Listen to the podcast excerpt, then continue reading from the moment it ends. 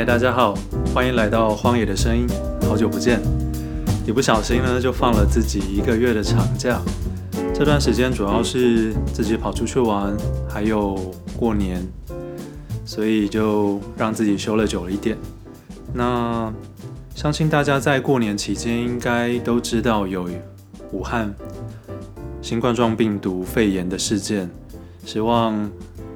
大家最近在出入人多的地方的时候呢，都要戴着口罩，保护自己，也保护其他人。那从这集开始呢，我会开始以选读的方式做朗读。我们今天选择的是《离开时以我喜欢的样子》，作者是一个我很喜欢的演员，日本演员叫树木希林，他是《是枝裕和》电影的一个联合演员。那这本书，它是比较像是选读或是摘录的方式，他去摘录了，不管是采访或者是他在与人对谈的过程中的人生语录，有一百二十则。那我会选择朗读我看完特别有感觉的几则来分享给大家。这本书呢，主要有八个章节，分别是生、病、老。人、伴、家、物、死。第一章呢是生，关于人生与幸福。这本书的形式是我们会先看到节录的内容，然后呢会接续着一个比较完整的片段，去完整的描述前后文，让我们可以用比较全面的方式去理解这个节录所想表达的意思。那我们接下来就看。我所要读的第一个节录零零二。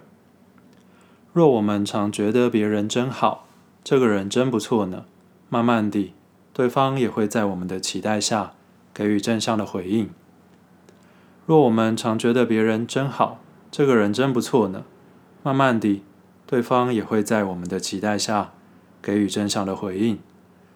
因为有这样的关系，我还蛮常从别人那儿得到帮助，所以啊。最近我也会这么问人：“你想要从别人身上分到好运吗？”被问的人当然会说：“想啊。”接着我说：“若想让你的人生常有好运，就不要将抱怨说出口。”若对方说：“可是就是会忍不住啊。”那是因为你这么想啊。我是认为，打从一开始就别让抱怨在心中成型，就没事了。零零四，不论是一个人、两个人，就算有十个人在，寂寞的人还是会寂寞。人就是这样啊。现在有很多人会怪东怪西，说是国家害的啦，上面的人不这么做啦，或是先生或孩子如何不好，都是别人的错。也有人问我，一个人住在这么大的房子里，不会寂寞吗？可是我从来不会因为和谁在一起就不感到寂寞了，不论是一个人、两个人，就算有十个人在，寂寞的人还是会寂寞，人就是这样啊。零一三，当然也是有需要想得透彻的事情，但尽可能不忘不游戏枉为人的初心，毕竟是异能界的人呐、啊。树木希林 Kiki Keelin 这个名字是翻字典随便挑中的。我喜欢叠音字，连女儿的名字都取作野哉子 Yayako。本来觉得若叫 Cha Cha Cha Lin 听起来很不错，但找不到相对应的汉字。在拍电影剧《母》的时候，还拜托久世光彦先生，我不认识现在叫做幽木千帆的那个人。你可以出面帮我把名字买回来吗？久世先生吐槽我说：“这样太丢脸了吧？不然，你觉得母棋子哈哈 Keiko 这个名字如何？”久世先生不得已只好这么提议。棋子是我的本名，年纪大了之后，哈哈可以改浊音，就变成了爸爸棋子了。爸爸是老太婆的意思。他说。母棋子这个名字比树木希林有趣呢，不过已经改不过来了。改名真的好麻烦啊。从更改艺名这件事看来也是如此，我总是想到就去做。不过异想天开，不就是我们的工作吗？当然也是有需要想得透彻的事情，但既可能不忘不游戏枉为人的初心，毕竟是异能界的人呐、啊。零一七，我想要的不是快乐，而是觉得有趣。快乐是客观的，要投入其中才会感到有趣。人生在世，若不觉得有趣，就很难走下去。在病床前，子女不都会拼命地喊着：“爸爸，你醒来啊！”心电图上的电波滋滋滋，很微弱，几乎就要变成一条直线了。不过呢，床上的人仿佛听到有人在喊他吧，那个滋滋的电波又开始跳动了，后来又开始转弱，变成滋的时候，女儿又会喊：“爸爸，你要活下去啊！”可是这种重复来回了几次，大家也逐渐麻木了，不知道是第几次心电图又滋地变弱，这女儿竟然喊出。爸爸，你到底是要活还是要死？下个决定吧。当场所有人都爆笑了出来，还是在那个以死为中心的地方呢？不过那种心情大家可以理解吧。然后那件事还有后续，遗体送到火葬场，要准备火化。